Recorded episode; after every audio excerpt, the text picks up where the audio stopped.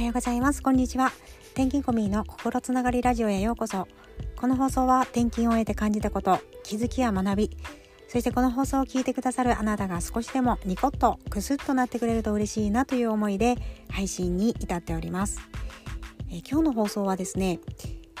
子育て特に思春期の子供は難しいなっていうちょっと嘆きから始まっていきたいと思います。よろしくお願いします。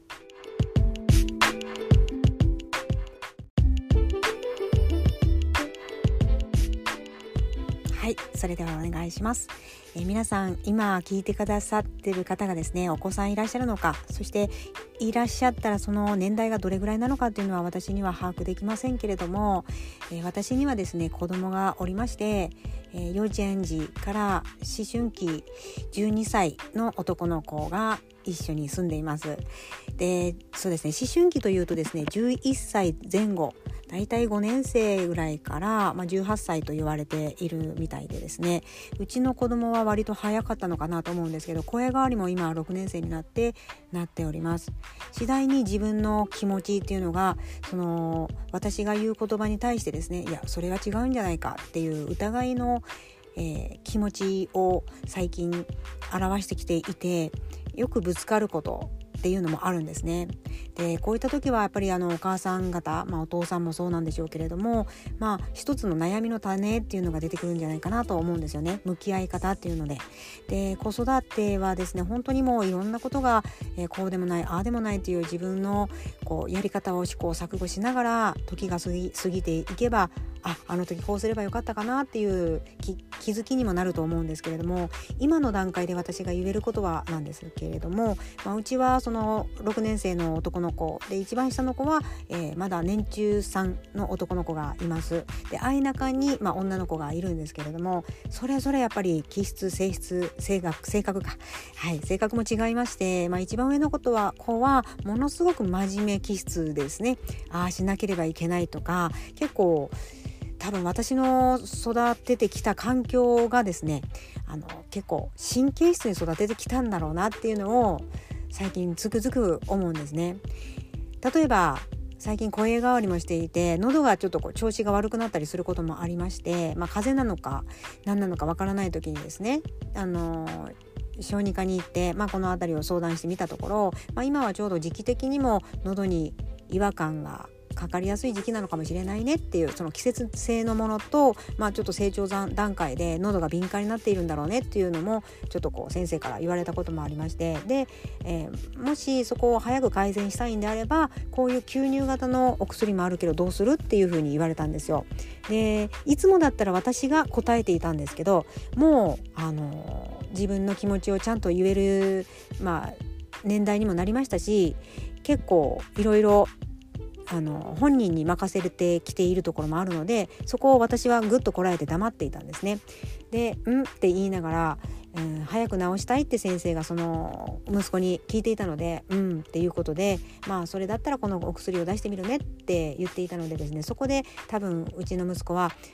新しい薬をもらうとなると、まあ、あの副作用とか薬で死んだ人がいるとかそういったのをですね結構 YouTube で見ているわけですよねだからちょっと怖さもあったのかなっていうのも私は感じ取れたんですけれどもあいいんじゃないっていうふうに私が一言言ってうんじゃあお願いしますって本人は言ってたんですけれども、まあ、それからちょっと新しい薬を取り入れながら今の生活そして喉の調子をちょっとこう今見ているところです。で久しぶりにこう2人になって一緒にこ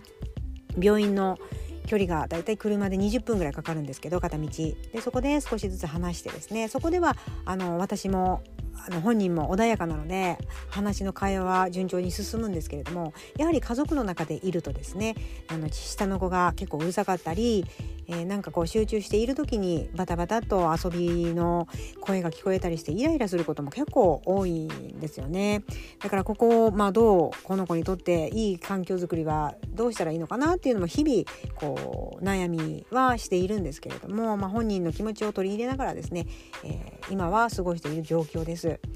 いろいろこうこの日によってはすごくぶつかってしまったなっていう日もあれば、うん、今日はまだ穏やかに言えたなっていうのもあってですね子育てって本当に難しいところで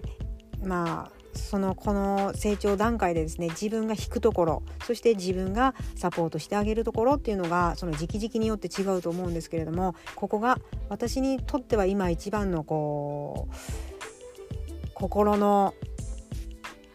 サポートをどうしていけばいいのかなっていうところで